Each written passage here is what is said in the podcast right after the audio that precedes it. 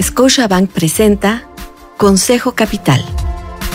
La estabilidad financiera empieza contigo.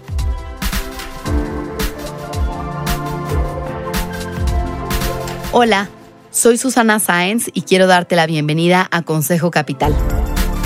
En este episodio platiqué con Víctor Aguirre López, socio fundador de Black Box Startup Law, sobre la importancia de considerar aspectos legales al momento de invertir en una startup en México. Y como dato curioso te cuento que la Ciudad de México se ha consolidado como la capital de muchas empresas extranjeras fundadas por mexicanos o empresarios que vienen de fuera por el atractivo que tiene en general nuestro país. Una conversación con expertos para alcanzar tus metas. De acuerdo con la Asociación Mexicana de Capital Privado, en México se han levantado casi 70 mil millones de dólares en 20 años y se han utilizado al menos 700 vehículos de inversión para empresas.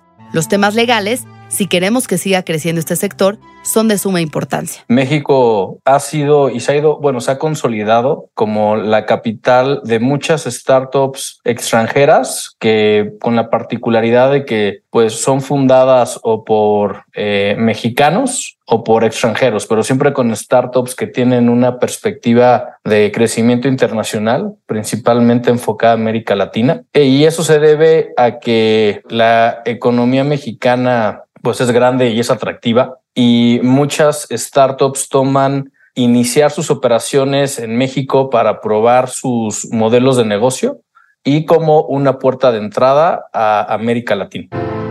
Debido al interés que hay por invertir en México, Víctor nos dice que no hay que perder de vista las cuestiones legales. El proceso legal que tienen que seguir es el de tener clara cuáles son las figuras o estructuras de inversión que, que se suelen seguir a nivel internacional. En el caso particular, con las, con, bueno, con las startups que trabajamos en el despacho, principalmente reciben fondos de capital de riesgo y regularmente piden dos estructuras o una estructura dual donde se constituye una entidad en, en Delaware, Estados Unidos, que va a fungir como holding y luego una entidad que va, va a fungir como entidad operativa en México.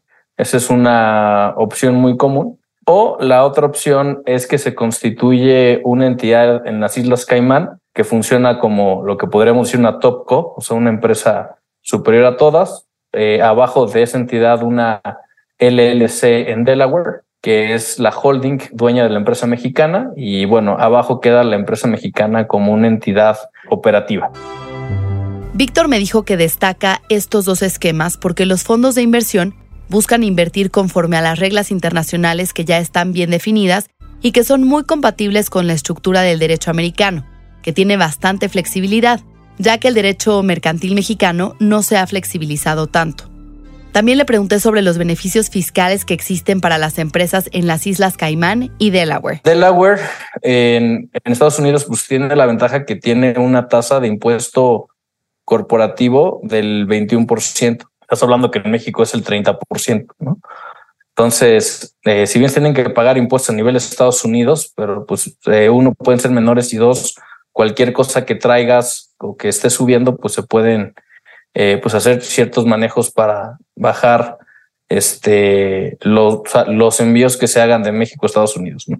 Y en el caso de las Islas Caimán, pues las Islas Caimán tienen un sistema de tributación territorial y entonces, eh, pues básicamente en las Islas Caimán solo pagan impuestos, ingresos generados dentro de las Islas Caimán o por negocios desarrollados en las Islas Caimán, pero pues no, este, eh, pues otro tipo de ingresos que se generen, digamos, por las entidades que controla pues el grupo en otros países.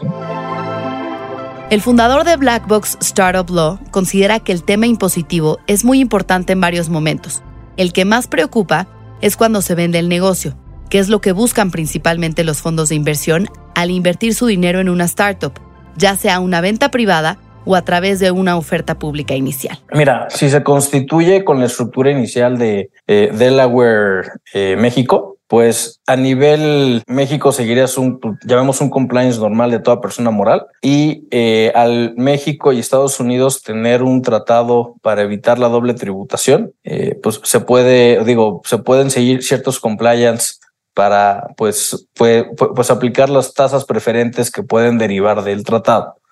Y realmente no hay, digamos, mucha preocupación eh, adicional que deba eh, generarle consternación a los inversionistas o incluso a los llamados founders, ¿no? Que están ahí como dueños de acciones de la entidad americana, ¿no? En el caso de Caimán sí es este diferente, ¿no? Porque cuando estás tú ante las Islas Caimán, pues básicamente te encuentras tú con la obligación como persona física, al menos para los founders, de reportar que se tiene eh, una, pues una entidad mexicana cuya última dueña es una compañía en las Islas Caimán. Entonces, ahí lo que hay que pues validar es que pues se presente un reporte eh, informativo que hay que presentar cada febrero en relación con pues ser dueño de acciones emitidas por una entidad de las Islas Caimán. Entonces eso lo tendrían que estar tanto los inversionistas como los este, fundadores de las startups.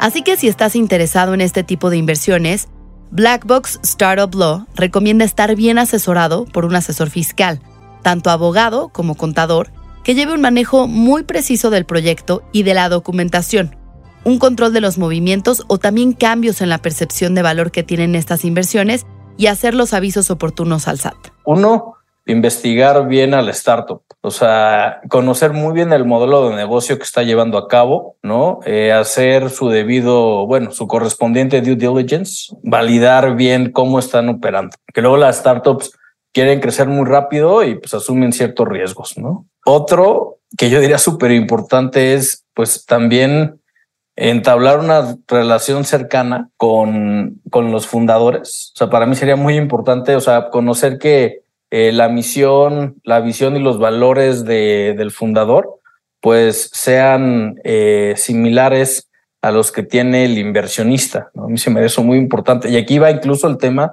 hasta esta perspectiva, ¿no? Que pues sí, efectivamente, pues el fundador tenga la misma idea o, sea transparente con el inversionista de si su idea es vender el negocio, llevarlo una, a un IPO, ¿no? ¿Qué está haciendo? Otro tema que se me hace a mí muy importante es que pues elabore, que bueno, que revisen y que mantengan unos, pues algún medio de supervisión eh, a la manera en que está operando el startup Invertir en una startup es una buena manera de diversificar tu portafolio de inversión, siempre y cuando analices bien la compañía, el tipo de socios que quieres tener y el riesgo que quieres asumir.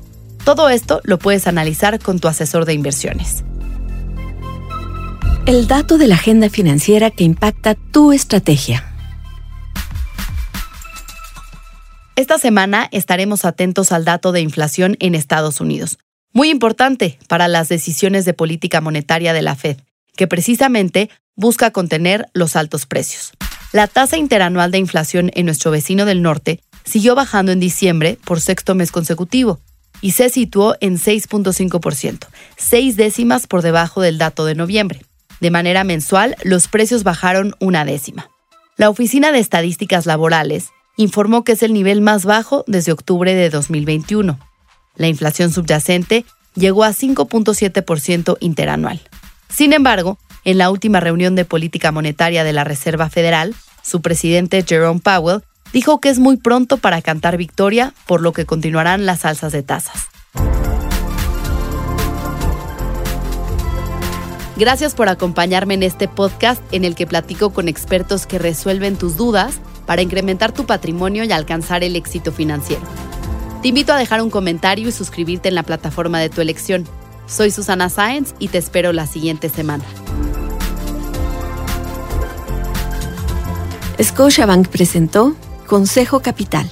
Para más información sobre este y otros temas, encuéntranos en YouTube, Twitter, Facebook e Instagram como arroba MX.